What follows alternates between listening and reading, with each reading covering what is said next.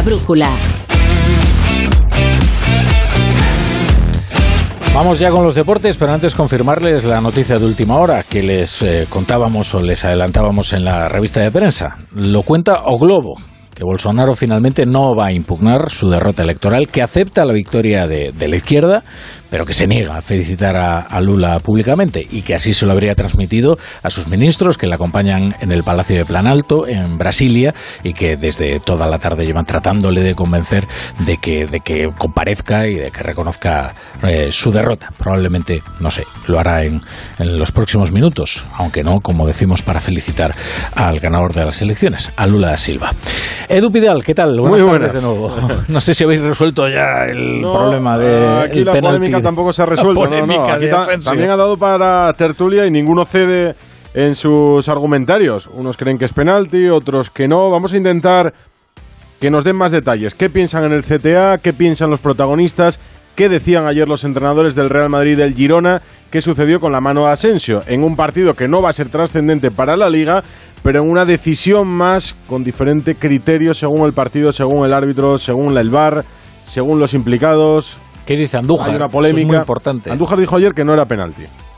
Fíjate, yo me guío por Andújar. Andújar dijo ayer que no era penalti. Hoy le vamos a es que me resuelve las moviolas, de, de, Radio Estadio. Resuelve muchas. Pues como sigue eh, activa la de ayer, empezamos con ella hoy Venga. y vamos con la Champions que mañana hay Europa. Vamos allá. Hasta ahora.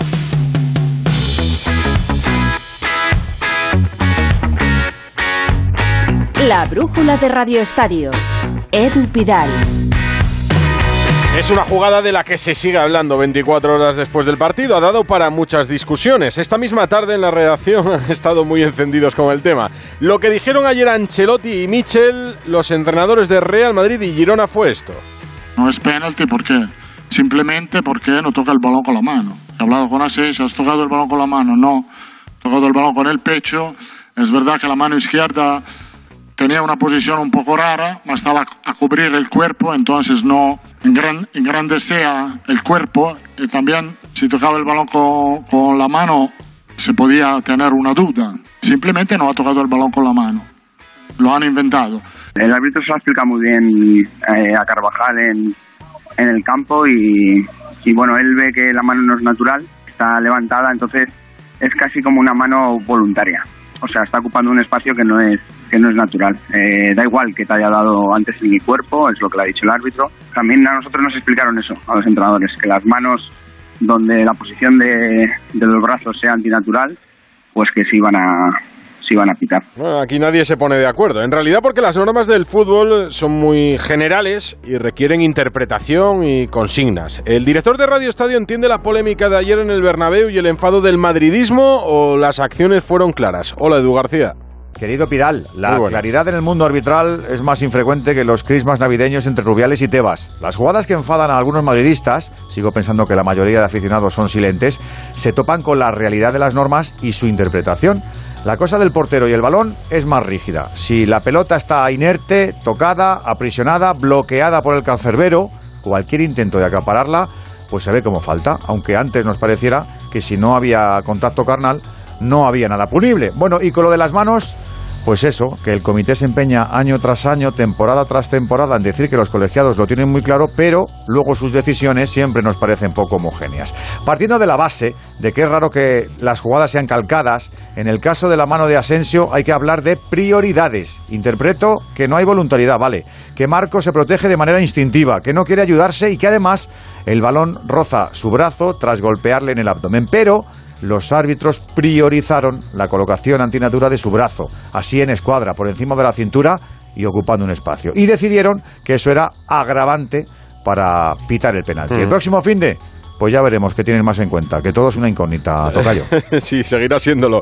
El arbitraje de ayer se va a recordar durante un tiempo. En realidad salimos a polémica por semana porque ni el criterio es siempre el mismo, ni funciona la comunicación, por lo que dicen los protagonistas del cambio continuo de criterio cada temporada. Gonzalo Palafox ha hablado hoy con el CTA, con el Comité Técnico de Árbitros, para saber qué piensa de lo de ayer. Gonzalo, buenas. ¿Qué tal, Edu? Buenas tardes. Bueno, pues hay cierto enfado eh, por las reacciones tras el Real Madrid-Girona. Desde el CTA tienen muy claro que la mano de Marco Asensio es mano y penalti. Da igual que venga de un rebote, porque la mano del jugador del conjunto blanco ya estaba en posición antinatural antes del rebote. Penalti sin duda alguna. Me dicen además que esta acción en el centro del campo no sería cuestionada, pues en el área debe suceder lo mismo. Y ojo, no se trata de una norma nueva, de una circular, de un anexo de la IFAB, no. Esto ha sido mano siempre y así se les ha explicado a los jugadores de primera y de segunda división con diversos vídeos que según he podido ver, según he podido comprobar, lo explican bastante bien. Y Edu, digo enfado porque también se cuestiona ese gol anulado a Rodrigo, frame arriba, frame abajo, que si el portero no tiene toda la palma, que si no toca el balón, mm. el portero está tocando el balón y el balón está sobre una superficie. Por lo tanto, el gol está bien anulado. Sí, yo recuerdo eh, una frase de Medina a principio de temporada que retumba en todos los oídos del fútbol. No se pitarán penaltitos, no se pitarán penaltitos. Pues un balón que no corta un pase de gol, que no va a puerta, que no corta ocasión es un gesto natural de juego para protegerse de manera inconsciente. Y eso no es un penaltito. Bueno, las cosas de los árbitros que solo las entienden ellos. Les está quedando un fútbol que al final van a acabar entendiendo tres. Porque ya nadie sabe qué se pita cuando hay una mano en el área. Pero en fin. Paso página que mañana hay Champions. Intranscendente para el Barça, importantísima para el Atlético de Madrid porque tiene que ganar en Oporto para poder asegurar la plaza de Europa League. Acaba de aterrizar el equipo y con ellos en Oporto, Jano Mori. Hola Jano. Hola Edu, ¿qué tal? Efectivamente, hace apenas 20 minutos, 25, ha aterrizado la expedición del conjunto rojiblanco aquí en Oporto, ahora de camino a Dodraga, donde a las 9 de la noche, hora vuestra, 8 de la tarde, hora local, va a dar rueda de prensa Diego Pablo Simeone y Rodrigo de Paul, con 22 convocados. Bueno, va a apurar Simeone esta mañana última hora porque ha entrado en la lista tanto Morata como Condovia, que son duda para el encuentro de mañana. Veremos cómo se encuentran de cara al partido y si tienen buenas sensaciones podrían jugar. Yo creo que en el caso del delantero va a ser más complicado, pero el centroafricano sí tiene más opciones. Se ha quedado por contra fuera de la lista Llorente, que se quedó en Madrid, mm. junto con las bajas de Lemar y Coque. Eh, bueno, posible 11, vamos a ver, porque no ha probado nada hoy el conjunto rojiblanco. Ha entrenado en Madrid, eh, por tanto no ha entrenado en Nodragao y no ha probado 11 Simeone, pero todo parece indicar que va a ser algo muy parecido al que formen Oblak en portería, Molina, Savic, Jiménez y Reinildo en defensa, Bissell, Condovia, De Paul, que va a hablar, evidentemente, eso señal de que va a ser titular, y Saúl o Carrasco en el centro del campo. Y arriba la gran pregunta, Grisman seguro, vamos a ver cómo está Morata, insisto, yo creo que va a ser muy precipitado, podría entrar Joao Félix, que sería titular mes y medio después. Se ha perdido nueve partidos en el once titular, no lo es desde que jugó frente al Real Madrid eh, en septiembre. Y por tanto esa es la duda más importante por la que habrá que preguntarle ahora a Simeone en rueda de prensa. Escucho el sonido ambiente, el jaleo, el tráfico en Oporto de fondo en el directo de Alejandro Mori, que acaba de llegar con el Atlético de Madrid a las 9 de la rueda de prensa. Nos la cuenta ya en Radio Estadio Noche con Aitor. Muchas críticas al Atleti y a Simeone después de estos últimos partidos. Hugo Condés nos contará el partido mañana. ¿Tú ves a, a Simeone desgastado o el proyecto cerca de agotarse? Hola, Hugo. Hola, ¿qué tal, Edu? Buenas tardes. Bueno, más que eh, agotado el proyecto, eh, ve a Simeone confundido y perdido en algunos partidos, ¿no? Demasiados cambios de sistema, demasiados cambios de dibujo. Eh, posiblemente tenga que ver con algo que hemos hablado muchas veces, como es eh, que no tenga su sistema de seguridad del equipo en condiciones durante muchos partidos, ¿no? Hemos hablado de la cantidad de lesiones que le han impedido repetir 11, cuando los años exitosos del Atlético de Madrid prácticamente no los sabíamos de memoria. Yo creo que por ahí es por donde está agarrando los problemas el equipo rojiblanco, de todos modos, yo entiendo que Simeone va a seguir hasta que él quiera y sobre todo que si él tiene fuerzas, como parece, para seguir y darle la vuelta a este proyecto, eh, pues eh, es el hombre sin duda en el Atlético de Madrid. Eso sí, mañana hay que ganar, aunque solo sea para agarrarse a la Europa League, que por cierto es una competición que ha dado muchas alegrías al Atlético de Madrid. Menos poca cosa, entrar en Europa League. Mañana a las 7 menos cuarto, Oporto Atleti, desde las 6 Radio Estadio en la antena de Onda Cero. A las 9 juega el Barça ante el Victoria Pilsen sin nada en juego para los de Xavi. Hoy ha hablado Lewandowski, estaba leyendo en una entrevista de Lewandowski en La Vanguardia. Sé que la reconstrucción necesita tiempo, es algo que no se puede cambiar en una semana o en un mes. Mm, sé que es un proceso que lleva tiempo y tenemos que tener paciencia. Necesitamos más tiempo. Tenemos jugadores jóvenes y necesitan más experiencia y para ello es necesario más tiempo. Yo soy paciente con ello. Y llega a decir Lewandowski, a veces hay que saber cómo ganar y no cómo jugar para ganar. ¿Esto es un mensaje a Xavi o no? Porque yo es lo que interpreto. Alfredo Martínez, Pilsen, República Checa, muy buenas. Hola, muy buenas tardes. ¿A ti qué te parece? Algunos lo interpretan así. Yo, creo que él trata de explicar eh, que hay que competir mejor en algunos momentos, pero, pero el entrenador que ha contestado, yo creo que no lo interpreta como una forma de estilo de juego, sino como una forma de competir, ¿no? De afrontar los partidos o leerlos en algunos de los momentos, ¿no?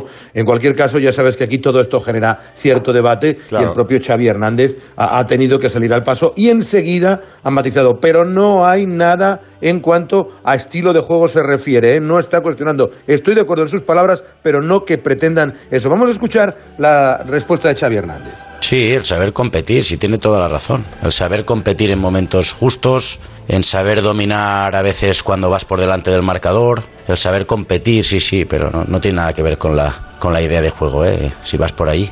Es un tema, es un tema de, no es de estilo ni de idea, simplemente que eh, él se refiere a, a, saber competir en momentos puntuales, ¿no? Eh, sí, es totalmente de acuerdo, ¿no? Que nos falta a lo mejor esa, esa madurez en un momento determinado, eh, esa sensación de, de, empaque como equipo también, sí, claro. nos ha tocado el peor grupo de la Champions en años, las hemos visto de todos colores en esta Champions, ¿no? También decisiones arbitrales, hemos tenido muchas lesiones en el momento justo, que no son excusas, pero que también, también han, mermado. ¿no? Mañana hay que salir a, por todas y a conseguir un buen resultado haciendo un buen juego. Eso, eso sería el ideal. Pues mira, bien esta competición. Ha estado bien Xavi Alfredo. O sea, la respuesta tiene sentido, es coherente. Sí, él, eh, trata de explicarlo. Eh, ha repetido que la Champions ha sido cruel con ellos, pero que también hay que ser autocríticos, que están fuera por errores cometidos por ellos. En fin, que, el de mañana es un pequeño castigo para el equipo. Eh, por cierto, se ha traído a cinco jugadores jóvenes, de, entre ellos algunos que no conocemos, como prácticamente Alex Valle, un lateral izquierdo de 18 años, mm. el portero Arnautenas, Marc Casado, que ya ha venido algunas veces, Ilias Acomá, que ya ha debutado con el primer equipo, y Álvaro Sam. Y en la rueda de prensa nos ha confirmado que Iñaki Peña se será titular mañana en detrimento de Ter Stegen y que Pablo Torre jugará. No ha dicho si es de principio o no, pero yo creo que, que va a ser de principio también porque tiene que ir refrescando el, el equipo. El que va a jugar seguro titular es Héctor Bellerín, al que le preguntábamos ¿Qué diferencia hay entre el Barça seguro y sólido en liga, que no encaja casi goles que tiene el Zamora, y el que prácticamente encajaba goles todos los partidos en Europa? Bueno, al final, obviamente, decepcionados, ¿no? Porque, porque sentimos que, además de, la eliminación, que en, muchas situaciones merecíamos mucho más de lo que obtuvimos en, muchos de los partidos y eso es, decepcionante, pero, pero como equipo somos conscientes de, la calidad que tenemos, de, del buen equipo que hay y eso lo estamos demostrando en la liga y, hay que seguir, pero obviamente fue un palo para nosotros, pero en el fútbol no, no te puedes quedar mirando al pasado. Tenemos ahora, seguimos en cuatro competiciones y, tenemos que seguir arriba porque como el Barça tenemos la obligación de, estar al nivel. Mañana se juega en el estadio más pequeño de la competición, apenas 11.700 espectadores. Se va a llenar, de los cuales son cerca de 450 del Barcelona, de ellos 300 de Peñas de Alemania y de Polonia. Por cierto, ha tenido que devolver incluso entradas el Barcelona. Es un estadio pequeñito, en el que no estará tampoco Busquets, que es baja por tarjetas. Fíjate cómo me suena el equipo del Barça. Iñaki Peña en la puerta, Bellerín, Piqué, Marcos Alonso, Jordi Alba, Kessie con eh, Gaby con Rafinha, Ferran Torres y Ansu Fati, que por cierto cumple 20 años. Ese podría ser el once titular en el que son baja evidentemente Cundé y Eri García. El arbitraje correrá a cargo de Radu Petrescu. El equipo local no ha ganado ni un partido, ha perdido los cinco. A Michael Villen le han preguntado qué tal le parecía que el Barcelona le primara para intentar ganar al Inter de Milán y ha echado balones fuera como buen exfutbolista que era. Así que el Barcelona se despide por la puerta de atrás de la Liga de Campeones en el Dosan Arena en Pilsen, en la República Checa. Lo contaremos mañana en el Radio Estadio. Gracias, Alfredo. Hasta luego, Edu. Buenas tardes. Llegar puntual a cualquier sitio es fácil. Pagar menos por el seguro de tu moto es muy fácil. Vente a la mutua con tu seguro de moto y te bajamos su precio, sea cual sea. Llama al 91 555 5555. 91 555 5555. Mutueros, bienvenidos. Esto es muy fácil. Esto es la mutua. Condiciones en mutua.es. Qué importantes son los bosques en nuestras vidas. ¿Cómo podemos garantizar que seguirán ayudando al planeta en el futuro? Es importante proteger nuestros bosques porque son necesarios en nuestra vida. Por eso, desde Fundación Repsol impulsamos proyectos como Motor Verde, que se dedica a reforestar bosques en España como medida para absorber CO2. Descubre este y otros proyectos en fundacionrepsol.com. Repsol, inventemos el futuro. De lunes a viernes a las 7 de la tarde. Tenemos un plan para tus tardes. Bienvenidos a casa. Líder en su semana de estreno. Y ahora son soles. De lunes a viernes a las 7 de la tarde en Antena 3. La tele abierta. O sea que estando nosotros en casa también podemos poner la alarma. Claro, podéis conectar las zonas que queráis. O solo el exterior, porque hay una cámara en la terraza y sensores en puertas y ventanas. Y así si alguien intenta entrar lo podemos detectar antes. Nosotros podemos ver las imágenes y si hay un problema real avisamos a la policía. Porque lo importante es que hay personas al otro lado en todo momento. Protege tu hogar frente a robos y ocupaciones con la alarma de Securitas Direct. Llama ahora al 900-272-272. ¿Cómo puedo ahorrar en luz? ¿Y en gas? ¿Sale a cuenta poner placas solares? Presentamos Preguntas Frecuentes sobre Energía, un contenido de Naturgy en el que Samantha Villar entrevista a expertos independientes en busca de respuestas claras sobre energía. Porque para ayudarte a decidir mejor tenemos que explicarnos mejor. Encuéntralo en el canal de YouTube de Naturgy. La brújula de Radio Estadio. Edu Pidal.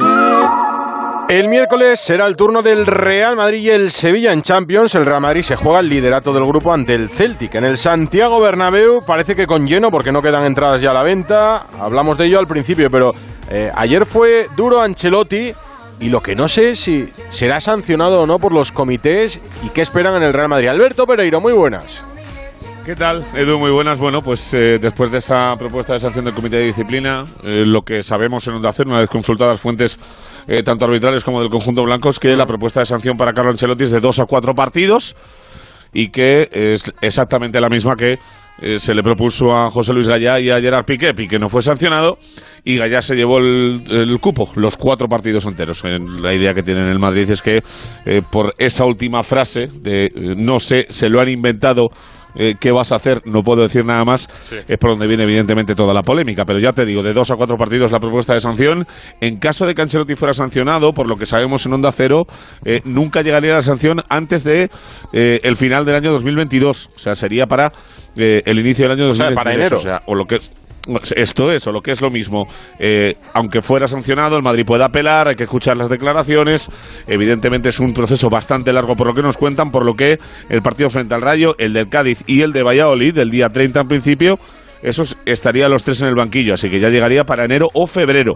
Y que lo más normal, lo más normal es que quede en nada. Ya veremos a ver luego lo que pasa, pero ya te digo, después de la propuesta de sanción de dos a cuatro partidos, el Madrid lo recibe eh, sabiendo que uno no va a ser inminente y dos que debería quedarse en nada. Ya te digo que esta mañana querían pasar página con esta historia, pero eso es lo que sabemos y lo que podemos comentar hasta ahora en la brújula de Radio Estadio. Eso de Ancelotti, mañana el partido en el pasado mañana el partido en el Santiago Bernabéu frente al Celtic de la actualidad de los blancos Pereiro, que habrá muchas cosas por darle orden. ¿Qué más contamos?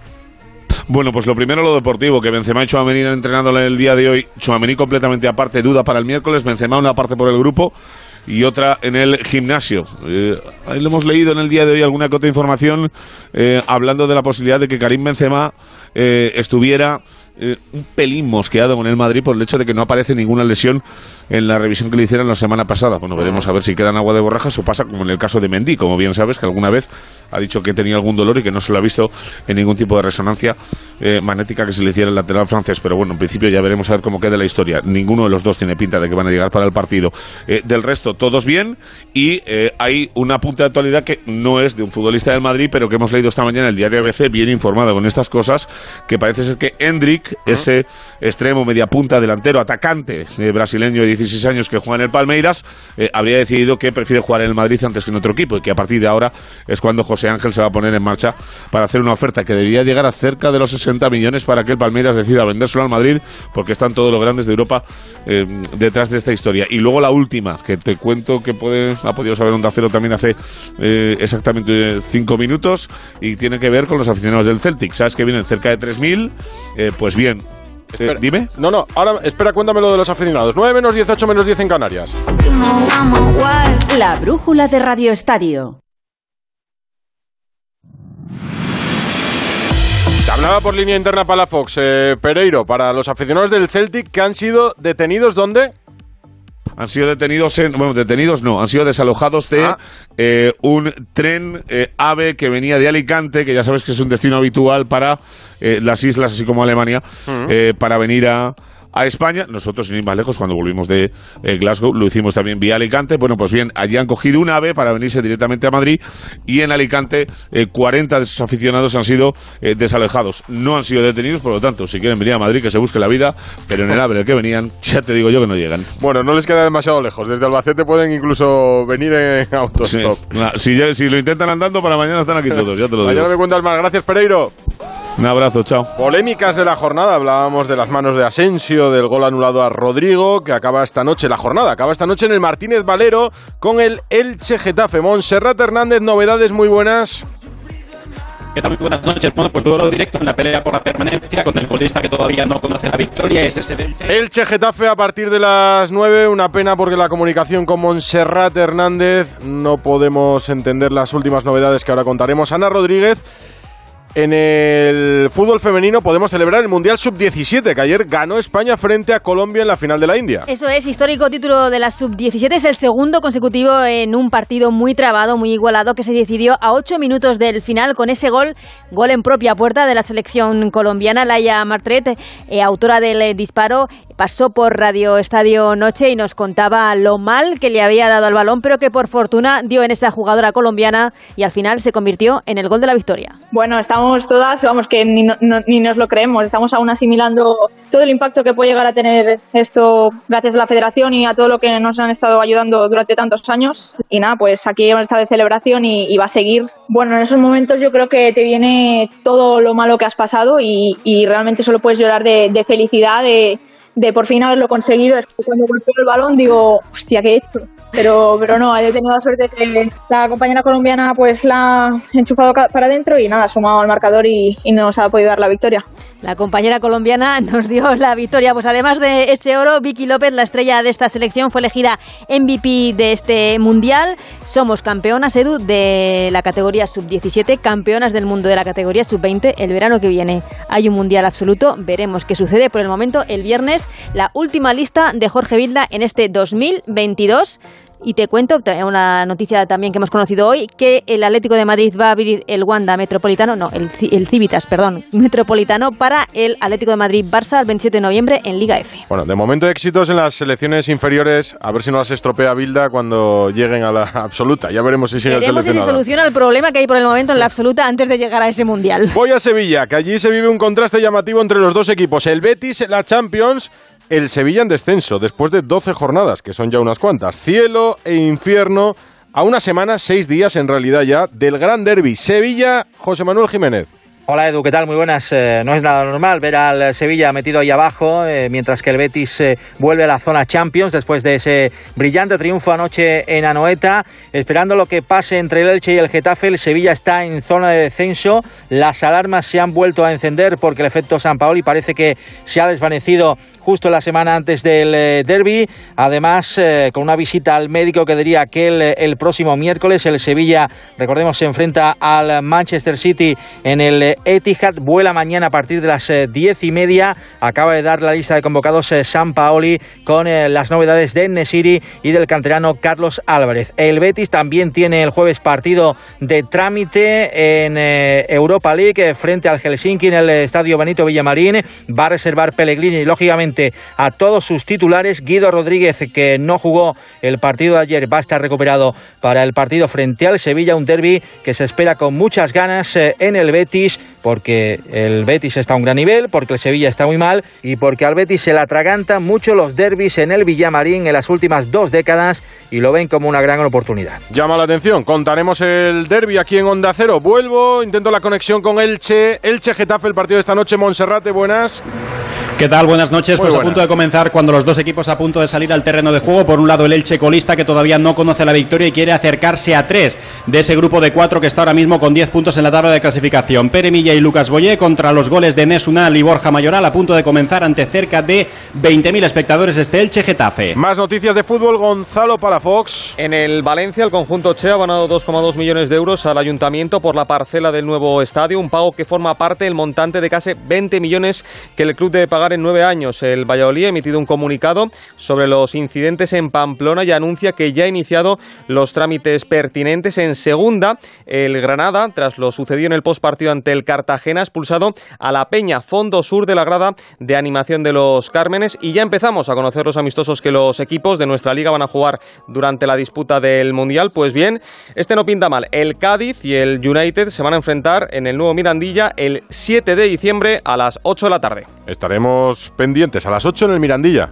Correcto. Bueno, en Cádiz. Ojo a esta información de Rafa Fernández. Medallistas olímpicos durmiendo en un coche porque se les niega la entrada a sus habitaciones en el centro de alto rendimiento por las deudas de su federación. Rafa, ¿qué es lo que pasa? Muy buenas. Hola Edu, según ha sabido Onda Cero, el pasado 3 de octubre el equipo nacional de kayak masculino de piragüismo, entre los que se encuentran los medallistas olímpicos y campeones del mundo en K4, Saúl Cravioto, Marcus Cooper, Carlos Arevalo y Rodrigo Germade, vivieron una situación que ellos mismos califican como vergonzosa al llegar al centro de alto rendimiento donde entrenan habitualmente en la localidad asturiana de Trasona y les comunicaban que no podrían acceder a sus habitaciones por una presunta deuda de la Federación Española que ascendería a unos 65.000 euros. Los deportistas tuvieron que descansar entre entrenos en colchonetas e incluso en vehículos propios hasta que la Federación Asturiana les comunicó que podrían acceder en espera de que se realizasen los pagos desde la Española, según comunicaron en una nota de prensa. Posteriormente,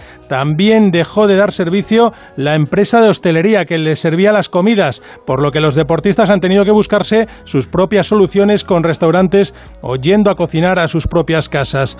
En los próximos días, el equipo nacional volverá a Trasona para seguir preparando París 2024, con la incertidumbre de si recibirán una sorpresa o un disgusto. Mientras tanto, el presidente del CSD presume del mejor momento del deporte español en cuanto a ayudas económicas. Algo no cuadra. No, no, algo no cuadra, eso está claro. La federación de momento prefiere guardar silencio, se remite a un comunicado futuro si tiene que aportar eh, eh, declaraciones, explicaciones y de momento dice las relaciones internas entre federaciones se arreglan de manera interna con tiempo y diálogo. Fútbol internacional. Del fin de semana, Miguel Venegas, muy buenas. Hola, ¿qué tal? Muy buenas. Tú me dirás que destacas, pero a mí me ha llamado la, la, atención que no levanta el pie del acelerador el Arsenal, que ya firma el mejor inicio de su historia en la Premier. Sí, es tremendo, incluso mejor que el inicio de la temporada en la que no, no perdieron ningún partido, la famosa eh, temporada de los Invencibles con Arsene Wenger. Bueno, pues es mejor el equipo de Arteta en números, eh, aunque solo le saca un puntito al Manchester City. Este fin de semana ganó y goleó el Arsenal 5-0 al Nottingham Forest, que es verdad que es el colista, y el City sin Haaland eh, solo pudo ganar 0-1. así que bueno, vamos a ver, porque todavía tiene pendiente el partido precisamente contra el Manchester City, que tendrá que ser en diciembre seguramente pero sí, el Arsenal está muy firme en la cabeza de la Premier. También está muy firme en Napoli, en, el, en, la Liga de la Serie Italiana. También goleó este fin de semana, en este caso 4-0 al Sassuolo.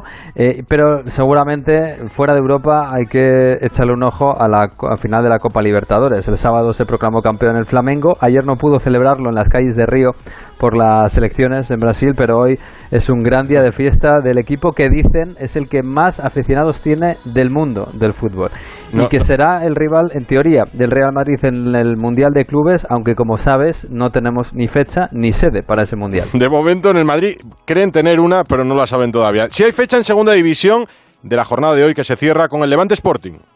¿Qué tal Edu? Muy buenas. Una jornada que va a acabar en unos minutos con el partido a partir de las 9 de la noche entre Levante y Sporting de Gijón, en una jornada de segunda que nos deja el liderato una vez más de la Unión Deportiva Las Palmas a pesar de haber perdido 1-0 frente al Huesca. Es el único de los seis primeros equipos de la categoría que ha perdido en esta jornada. Segundo es el Alavés, que es el gran perseguidor, ganaba 2-1 al Oviedo. Son los dos equipos que están en ascenso directo. Desde ahí el playoff. Tercero el Burgos, que ganaba 2-0 al Ibiza. Cuarto el Eibar, que ganaba 0-1 al Málaga. Quinto es el Granada, que empataba 0 con el Cartagena, que es sexto clasificado ahora mismo en la tabla. Y por abajo, decimonovena la Ponferradina, eh, que abre los puestos de descenso, que perdió 3-0 frente al Andorra, vigésimo el Ibiza, que caía 2-0 frente al Burgos, vigésimo primero el Mirandés, que empataba 0 con el Lugo, y vigésimo segundo y colista el Málaga de Pepe Mel, que ha vuelto a perder, lo ha hecho 0-1 con el Eibar, situación más que preocupante. Y mañana arranca la jornada 14, tendremos liga martes, miércoles y jueves. Sigue la brújula, hasta luego.